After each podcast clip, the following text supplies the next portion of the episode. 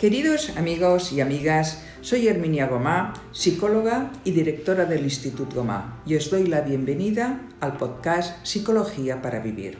Empezamos. Estimados oyentes, muchísimas gracias por acompañarnos en este nuevo programa del podcast Psicología para Vivir, solo para amantes de la psicología, solo para vosotros. Un nuevo programa en el que abordaremos un tema que nos afecta a todas las personas de una manera u otra, la frustración. Gracias por acompañarnos hoy en un tema mucho más complejo de lo que pueda parecernos a simple vista. Hoy, en Psicología para Vivir, hablaremos de la frustración con Maite Sánchez, psicóloga experta en este tema y en todos aquellos relacionados con el mundo de las emociones. Máster en Psicología Integrativa y Sexología. ¿Qué es la frustración? ¿Qué significa afrontar la frustración de una manera regulada? ¿Eres una persona que se siente frustrada a menudo? ¿Qué es lo que más te frustra?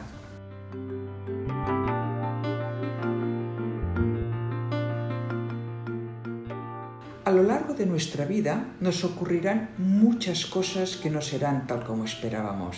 La frustración la podemos definir como la respuesta del organismo que aparece cuando una persona experimenta una sensación de malestar o decepción ante la sorpresa de que las cosas no son como esperaba. Está vinculada a las expectativas, creadas por otros o imaginadas por la propia persona.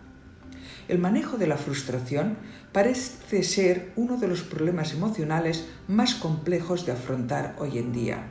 La frustración es un concepto psicológico que incluye aquellas emociones dolorosas que se generan como consecuencia de no conseguir los objetivos que la persona desea. Esta incapacidad para conseguir lo deseado puede ser interna, esto es, provenir de la propia persona, por ejemplo, no soy capaz de levantarme a la hora, o puede obedecer a obstáculos externos, por ejemplo, ¿cómo puede ser que el tren no llegue a la hora? Tanto en uno como en el otro caso, el nivel de frustración dependerá del nivel de incapacidad para lograr lo deseado y del grado o intensidad con que se desea. De forma que a más deseo y a más obstáculos, mayor es la frustración. La comparación entre lo esperado y lo recibido puede desencadenar respuestas emocionales, cognitivas y neurobiológicas de distinta índole. Si se recibe más de lo esperado, se estará contento, eufórico y alegre. Si es menor, se estará frustrado, enojado o triste. Y si es igual, se seguirá tranquilo y se dirá, es lo que esperaba. Hoy hablaremos de las respuestas que damos ante situaciones en las cuales recibimos resultados más negativos de lo esperado, es decir, de la frustración o sentimiento de violación de expectativas positivas. La intensidad y duración de estas respuestas depende, entre otros factores, de la discrepancia entre lo que se espera, aprendizajes, historias previas, diferencias individuales y lo que se recibe. Las decepciones, si son muy intensas, pueden dejar profundas huellas negativas en nuestra manera de estar en el mundo, en nuestra salud o por el contrario fortalecer a la persona por contar con recursos internos y destrezas para enfrentarlas. La sobreprotección, la falta de asertividad de los padres, el miedo a frustrar a los hijos no cumpliendo sus deseos, puede ser la causa de muchos comportamientos adultos de incapacidad para afrontar de una manera adecuada la frustración. Los primeros estudios sobre la frustración empezaron a principios del siglo XX. La frustración puede instigar reacciones agresivas, de miedo y de conflicto, pero en algunas personas puede desarrollar la indefensión aprendida, con muestras de conductas de sometimiento más que de agresión. En la mayoría de los casos la frustración provoca activación generalizada, que conduce a respuestas violentas o agresivas hacia afuera y también hacia adentro. Uno de los temas que más me apasionan en el campo de la psicología es el desarrollo de la inteligencia emocional y como sabéis, una de las competencias a entrenar es la tolerancia a la frustración. Para entrenarla deberemos pasar por otras competencias esenciales. En primer lugar, el autoconocimiento. En segundo lugar, fortalecer nuestra autoestima. Y en tercer lugar, aprender a regular nuestras emociones. Madurar viene determinado por la capacidad que tenemos para afrontar nuestras frustraciones. Se trata de aprender a afrontar las frustraciones, no enfrentarnos a ellas. Fijaros, es afrontarlas, no enfrentarnos a ellas. A lo largo de nuestra vida vamos a escuchar muchos nos, de nuestros jefes, de nuestros padres, de nuestras parejas, de nuestros amigos. ¿Cómo los queremos afrontar?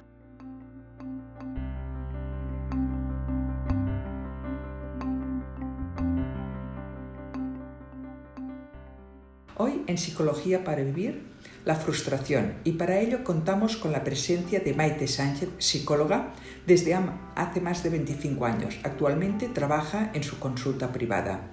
Querría daros un dato eh, curioso y es que Maite Sánchez estuvo en los inicios de Institut Gomá. Tuve el placer de aprender de ella y con ella eh, cuando eh, abrimos, cuando se inició Institut Gomá y estuvo con nosotros durante cinco años. Y como veis, las amistades y los profesionales que podemos conectar, estemos trabajando juntos o no, siempre podemos eh, seguir colaborando. Maite, bienvenida al podcast Psicología para Vivir. Hola Herminia, encantada de estar aquí contigo de nuevo, es un placer.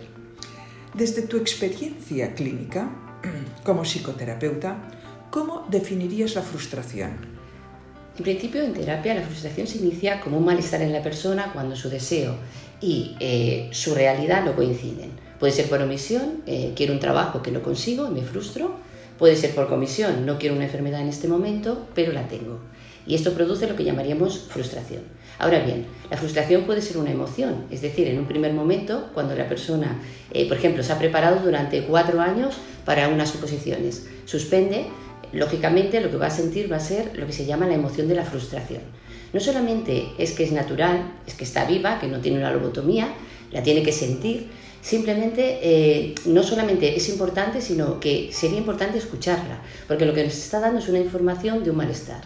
Ahora bien, si esta emoción se alarga en el tiempo y además añadimos un pensamiento negativo, eh, entonces ya estamos hablando de sentimiento de frustración, que es cuando una persona llega a terapia y te dice me siento frustrado. Y es más, si este pensamiento negativo es autodestructivo, puede llegar a decir no solamente me siento frustrada, sino que soy una persona frustrada.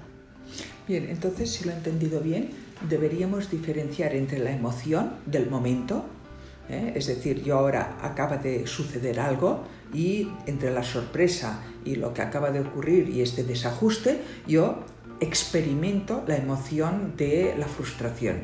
Si a esto yo le añado pensamientos negativos y dura en el tiempo, estaríamos hablando de un sentimiento. Y lo, lo, que sería ya como más grave sería cuando la persona confunde ya este sentimiento y se coloca la etiqueta de soy una persona frustrada. Exactamente. Puede llegar a tener incluso la identidad de soy una persona frustrada, que es cuando en terapia realmente empiezan a bloquearse y a crear un muro. ¿Qué diferencia hay entre la resignación y la aceptación de la realidad? Para mí la resignación es la derrota de la frustración. Muchas veces cuando vemos en películas que una persona está herida en una batalla y empieza a sangrar y le dicen no te duermas, sobre todo no te duermas. Bueno, pues la resignación sería el dormirse. Sería un estado pasivo de la persona victimizado donde ya no hace nada, absolutamente nada para cambiar su realidad. Pero al mismo tiempo, curiosamente, espera que la realidad cambie. Por lo tanto, eh, se encuentra en un conflicto interno, porque si yo no espero hacer ningún cambio, pero espero que cambie el otro, por ejemplo, en terapia vemos personas frustradas con su pareja y esperan que su pareja cambie. Entonces, eh, es la resignación, ¿no? No hago nada y además incluso me puedo quedar en un estado de semi-felicidad o sucedáneo de mi felicidad. Porque la resignación de la realidad, lo que hago es que como no llego a conseguir mis deseos, me quedo a mitad de camino y consigo otros deseos, pero que no son estos. Por ejemplo, si yo quiero un trabajo vocacional y me frustro porque no lo consigo, en la resignación me resigno y tengo un trabajo no vocacional. Por lo tanto, sería una lucha para conseguir llegar a esto. Sin embargo, la aceptación ya sería un proceso activo, donde la persona acepta su realidad, pero al mismo tiempo intenta cambiar o construirse una nueva realidad. Por ejemplo, si una persona eh, se queda en una silla de ruedas, eh, es muy triste, es muy duro y se frustra muchísimo.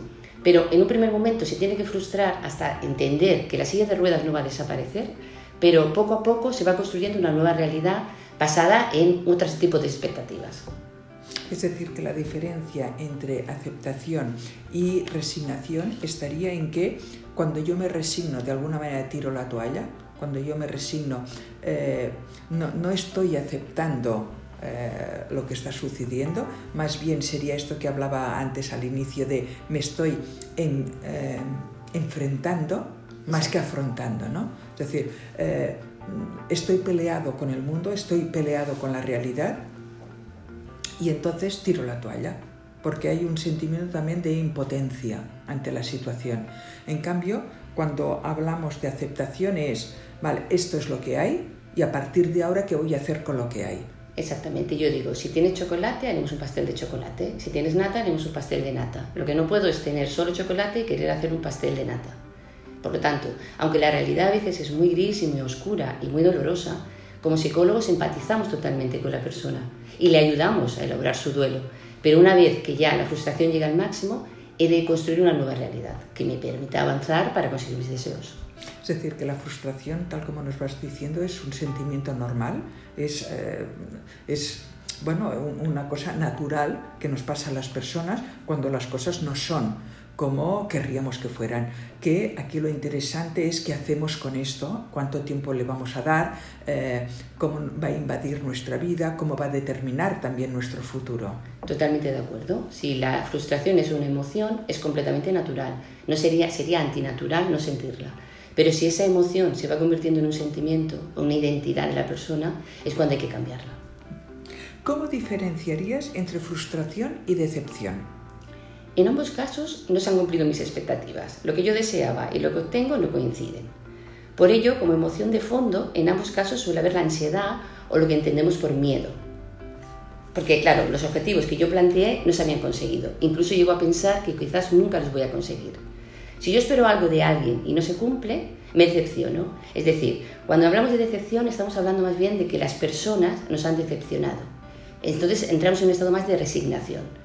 Cuando una persona espera algo de alguien y esta persona no lo cumple, no cumple esas expectativas, me decepciono.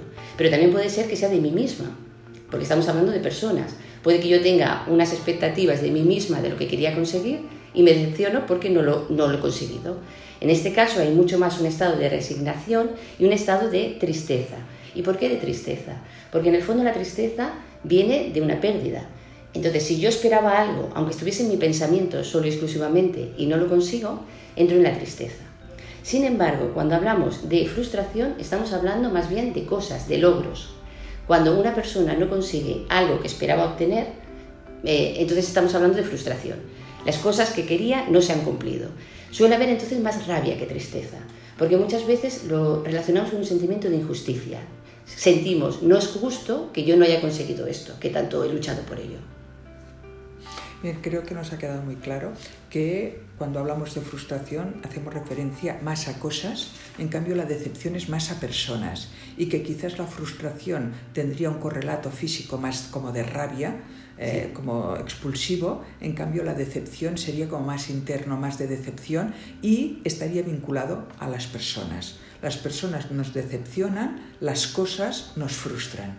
Exacto. Y en terapia, cuando por ejemplo llega una pareja con un estado de frustración, claro, siempre se le pregunta si tiene la sensación de que las expectativas que tenía hacia la otra persona no se han cumplido. Entonces lo que trabajamos sería más bien la tristeza o simplemente es que está enfadada esta persona porque no se han cumplido los logros que esperaban conseguir. ¿no? y es muy diferente. sobre todo el tratamiento psicológico es totalmente distinto. Claro, porque no es lo mismo abordar a alguien que no sabe manejar, por ejemplo, la ira, que una persona que no sabe manejar la tristeza. Exactamente. En términos sencillos, Maite, ¿qué significa regular la frustración y para qué sirve? La tolerancia a la frustración o regular la frustración es una habilidad de la inteligencia emocional que por lo tanto se aprende. Podemos explicarlo con su opuesto, que es la baja tolerancia a la frustración. Son personas que cuando tienen un deseo o un objetivo en la cabeza o un logro a conseguir, quieren la inmediatez de conseguirlo. Entienden que no pueden esperar o postergarlo durante un tiempo. Y además, las emociones que se van produciendo a lo largo de este proceso no las sostienen. Por lo tanto, las personas que tienen tolerancia a la frustración lo que suelen hacer es seguir eh, en este proyecto hasta que lo consiguen. Víctor Frank, que es el padre de la logoterapia, decía una cosa que me parece muy interesante, que entre el estímulo y la respuesta tenemos un espacio magnífico para conseguir la mejor respuesta. Las personas con tolerancia a la frustración eh, aprenden a tener la respuesta más inteligente emocionalmente. Por ejemplo, un niño que tiene tolerancia a la frustración está aprendiendo a ir en bici, se cae bueno, no pasa nada, es un error. Se levanta y del error aprende, se vuelve a caer, se vuelve a levantar hasta que lo consigue. Quizás cuando tenga una empresa y esta empresa no funcione, se volverá a levantar la empresa y volverá a hacerlo. Esto decía Víctor Frank y me parece como muy interesante. También Sartre dijo, estamos condenados a ser libres. Para mí, las personas que tienen baja tolerancia a la frustración tienen eh, menos libertad de acción, porque casi siempre cogen la, más eh, cercana, la respuesta más eh, inmediata. Con lo cual, la mayoría de ocasiones, la baja tolerancia a frustración hace que no consigas tus deseos o que los mitigues, por ejemplo, con adicciones. Porque como no soportas todas las emociones que conllevan hasta que lo encuentras, eh, por eso hay como un sucedáneo de felicidad. Sí, porque esto también tiene mucho que ver con el saber diferir las gratificaciones. Es decir, hay personas que pueden hacer una carrera, por ejemplo, universitaria, porque el resultado final no lo verán hasta 5 o 6 años después. Y hay personas que dicen, yo no me voy a esperar, eh, no voy a soportar eh, no tener enseguida una recompensa por lo hecho. Entonces, yo creo que también va muy vinculado el saber diferir las gratificaciones con la tolerancia a la frustración. ¿Tú cómo lo ves, Maite? Totalmente. Porque claro, como decía Sartre, estamos condenados a nuestra libertad. Es decir, si yo soy responsable de mis acciones, voy a continuar hasta que consiga lo que realmente deseo. Si hago una carrera y a lo mejor eh, tengo que tardar cinco años en conseguirlo, no me va a importar, incluso aunque eh, vaya suspendiendo asignaturas, lo vaya alargando, porque al final tengo muy claro que dentro del proceso habrá frustración. Qué interesante, ¿no? Es decir, es como si hay algo que te puedo garantizar, es que a lo largo de tu vida te vas a frustrar. Desde luego. Porque siempre hablamos de, bueno, si hay algo que te puedo garantizar es que te vas a morir, ¿vale? Sí, pero si hay algo que también te puedo garantizar es que a lo largo de tu vida te vas a frustrar. Y es el, pensamiento, la ilusión, la manera de estar en del ser humano. Siempre hay un proyecto, una visión, una ilusión, un objetivo, ni que sea comer una bolsa de patatas fritas. No hace falta que sea un objetivo vital de gran trascendencia. Pero, ¿qué pasa si no te lo puedes comer? ¿De acuerdo? Entonces, la capacidad de frustrarnos yo creo que la tenemos todos eh, lo inteligente aquí emocionalmente es, vale, lo respeto, me doy cuenta que esto me hace eh, estar frustrado, abrazo este dolor, eh, lo acepto, de qué me está informando y qué quiero hacer con ello ¿no? a partir de ahora. cuando es positiva esta frustración, ¿para qué puede ser útil, Maite? Bueno, hasta ahora hemos hablado, es una pregunta muy importante para mí, hasta ahora hemos hablado de lo que sería la tolerancia a la frustración y por supuestísimo que estamos totalmente de acuerdo, porque es una de las competencias más importantes para conseguir nuestros logros.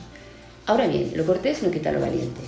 Hay muchas personas que llegan a terapia que se sienten distintas, por ejemplo las personas de altas capacidades, las personas que tienen paz o personas altamente sensibles, etc. Estas personas se consideran como un cisne negro, personas distintas al grupo. En este caso, yo no es que no les lleve hacia que toleren la frustración, que por supuesto que sí, pero que una vez lo han tolerado, tienen que aprender a que esa frustración sea como un foco que les ilumina para conseguir ser distintos. Dicen que cuando hay una tormenta enorme, los pajaritos se esconden en las cuevas y las águilas vuelan más alto. Exactamente lo que yo quiero decir. Si una persona está frustrada simplemente porque es distinta, lo que tiene que hacer es intentar levantar un poquito más alto el vuelo. Qué interesante esto que nos estás diciendo, porque es verdad, la frustración también mueve. A ver, todas las emociones mueven. Mueve la rabia, mueve, mueve la tristeza, mueve el miedo. Entonces, eh, este miedo, por ejemplo, a ser distinto o esta inconformidad con ser distintos, puede ser que esto te acabe aclaparando, o sea, eh, haciendo tirar esto, pues la toalla, o decir, voy a aprovechar esta diferencia, porque la frustración yo creo que también hace que recapacitemos y que nos volvamos a poner a ello de otra manera, desde otro plano o desde otro rol. Entonces, creo que es muy interesante esto de, de aprovechar la frustración como también una fuerza energética que puede hacer que logremos o que avancemos o que nos acerquemos a aquello que queríamos lograr. ¿no? Exactamente, porque mover es moverse hacia un lugar, ¿no? Entonces es como el cuento del famoso del patito feo. El patito feo estaba muy frustrado porque estaba entre patitos. Pues esa gran frustración le hizo mirarse en un espejo y ver que era un cisne. Y esa frustración le hizo avanzar hacia otro lugar. Pienso que muchas veces la frustración podría ser como un mecanismo importantísimo de movimiento y de acción. ¿Qué importancia tiene en estos momentos el hecho de haber desarrollado eh, esta capacidad de regular y aprovechar la frustración? En esos momentos, cuando el COVID ha entrado en la vida de todo un planeta, eh, una de las eh, palabras más continuadas que se suele oír es la frustración. Se han frustrado mis proyectos, no he podido conseguir estos deseos que tenía, estos objetivos. Por lo tanto, ahora mismo lo que vamos a tener que utilizar, sí o sí, todos, es la tolerancia a la frustración. Aceptando la realidad, pero no resignándonos en ella. Yo creo que en este momento sería el más interesante para que surgiese la resiliencia, que es el poder eh, resurgir del estado en el que estamos, pero también un poco la creatividad. Porque muchas personas que yo tengo en terapia y fuera de terapia se han quedado como bloqueados. Es como, ¿y ahora qué hago? ¿Y ahora cómo continúo? Frustrados, pero frustrados en la resignación. Entonces yo les digo que empiecen a ser creativos y quizás justamente ahora tenemos los elementos para crear algo nuevo. Por ejemplo, hay algunos psicólogos que dejaron de trabajar porque no podían venir los pacientes al despacho. Bueno, pues pueden hacer terapia online, podemos hacer un máster online, podemos hacer cursos online. Digo las personas que no lo hacían antes. Es un ejemplo que es sencillo, pero que se entiende perfectamente como muchas personas en este momento tienen que volver a retomar esta tolerancia a la frustración. Y luego también, que es un poco más serio, sería como las personas tienen que tolerar la frustración de no tener la presencia de seres humanos.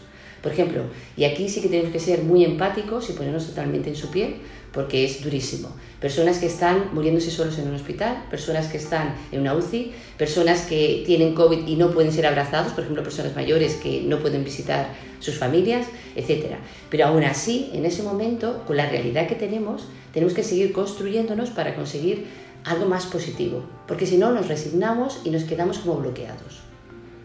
Es, es cierto que eh, para muchas personas ha sido muy duro el aceptar que no han podido enterrar a sus familiares, que no se han podido despedir de ellos. Em, todos conocemos situaciones que han sido muy duras y que eh, no solamente son pérdidas personales que quizás son las más graves, pero también han habido pérdidas pues, de, de, de profesionales. Por ejemplo, pues eh, conocemos personas que acababan de abrir un negocio, que habían puesto allí toda su ilusión, todo su dinero y de golpe pues eh, muere el negocio y estaba hipotecados eh, para mucho tiempo. Personas pues que no han podido mantener el alquiler de, de, su piso. O sea, todos hemos conocido personas con unas situaciones realmente muy difíciles y que al principio, pues es que es muy difícil, ¿no? De, de asumir, de integrar que esto es una realidad que ha venido y que es muy dolorosa. ¿no? Eh, pero tal como tú nos dices, pues, vale, esto es lo que es y a partir de ahora, ¿qué es lo que vamos a hacer con esto? ¿no? Exacto, no se trata de negar el dolor en plan sectario, con una sonrisa y qué bien que ha pasado esto, así puedo aprender algo, porque no existe la línea de trabajo, pero empatizando con ello y acompañando en un duelo, intentar no ser derrotados por ello. Qué importante que podamos empatizar con estas personas y con los sentimientos que, que, que están experimentando y no ponernos en una eh, como en una posición de ánimos, va, que tú puedes, ¿no? Porque en ese momento la persona no necesita que le digas que va a poder, sino que comprendas el dolor por el que está pasando, ¿no? La empatía, la importancia de la empatía.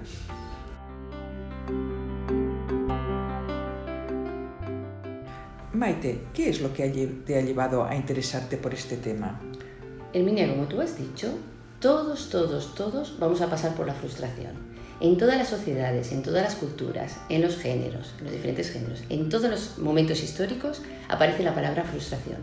Cuando yo estoy en terapia y veo una persona que se ha quedado bloqueada, casi siempre por debajo está el tema de la frustración.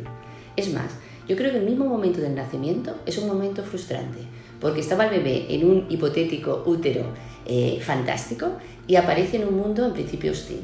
Pero cuando tenemos conciencia de nuestra mortalidad y de la imposibilidad de no ser mortales, también nos frustramos. Y entre la vida y la muerte encontramos diferentes procesos de frustración.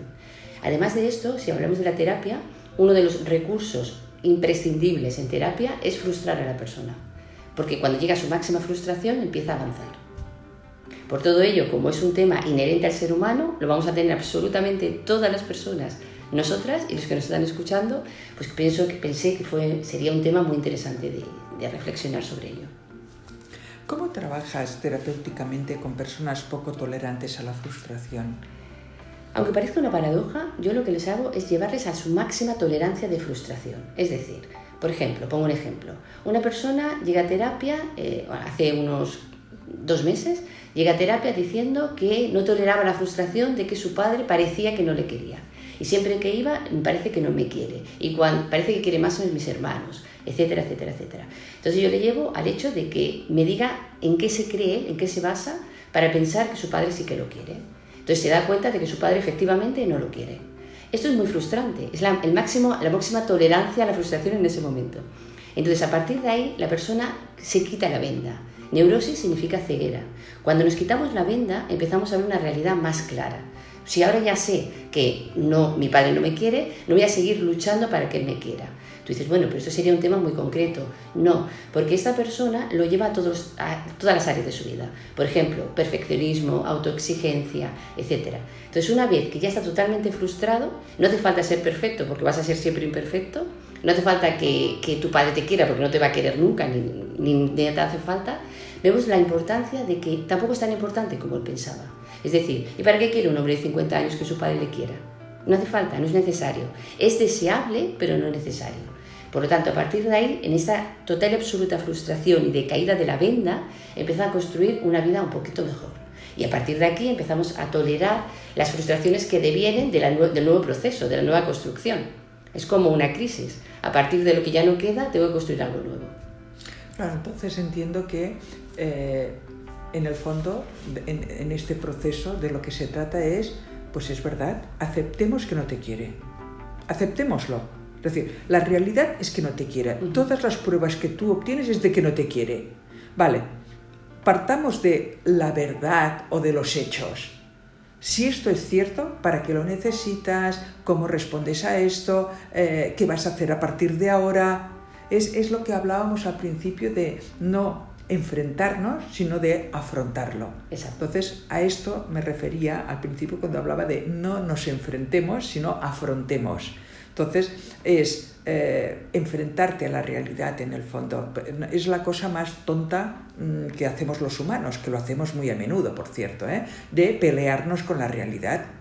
Entonces, porque en el fondo es como si hubiera una parte mágica o infantil que igual resulta que... Y esta pequeña esperanza de que no estuviéramos en lo cierto es lo que a veces nos lleva al pozo más profundo. Totalmente de acuerdo. ¿Podrías explicar alguna experiencia, más allá de la que nos acabas de, de, contar, con alguno de tus pacientes que te llamara especialmente la atención? Antes comentabas estos casos de personas altamente eh, cualificadas o altamente mm. inteligentes. Pues sí, mira, tuve un paciente que era joven y trabajaba en, en un bar. Y esta persona estaba muy frustrada y apareció en terapia porque sentía una gran frustración con su trabajo. Entonces lo que tú dices, se enfrentaba todos los días a que no me gusta mi realidad, no me gusta mi realidad, pero no hacía nada activo. Trabajamos en terapia cuál fue su primera frustración a nivel laboral. Y vimos que cuando era un niño pequeño era el cisne negro de la clase, se sentía distinto, veía, sentía, pensaba, observaba la vida de una manera distinta.